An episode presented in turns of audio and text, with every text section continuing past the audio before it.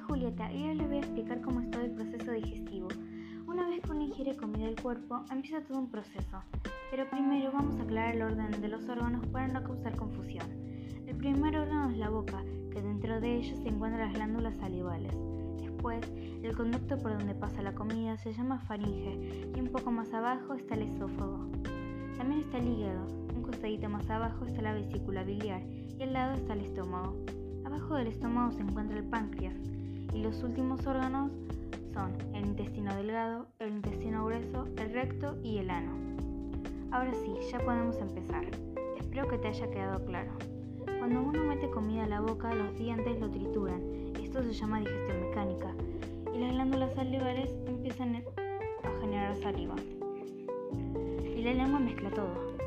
Una vez que queda una pasta llamada bolo alimenticio, la lengua lo empuja hacia la faringe, pasa por el esófago y llega al estómago.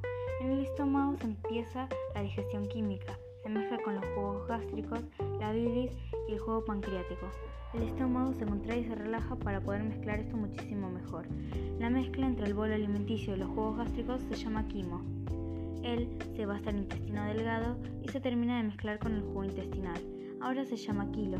El intestino delgado absorbe todos los nutrientes y a través de los vasos sanguíneos va para la sangre. Una vez que se absorben los nutrientes quedan los desechos, que se van al intestino grueso.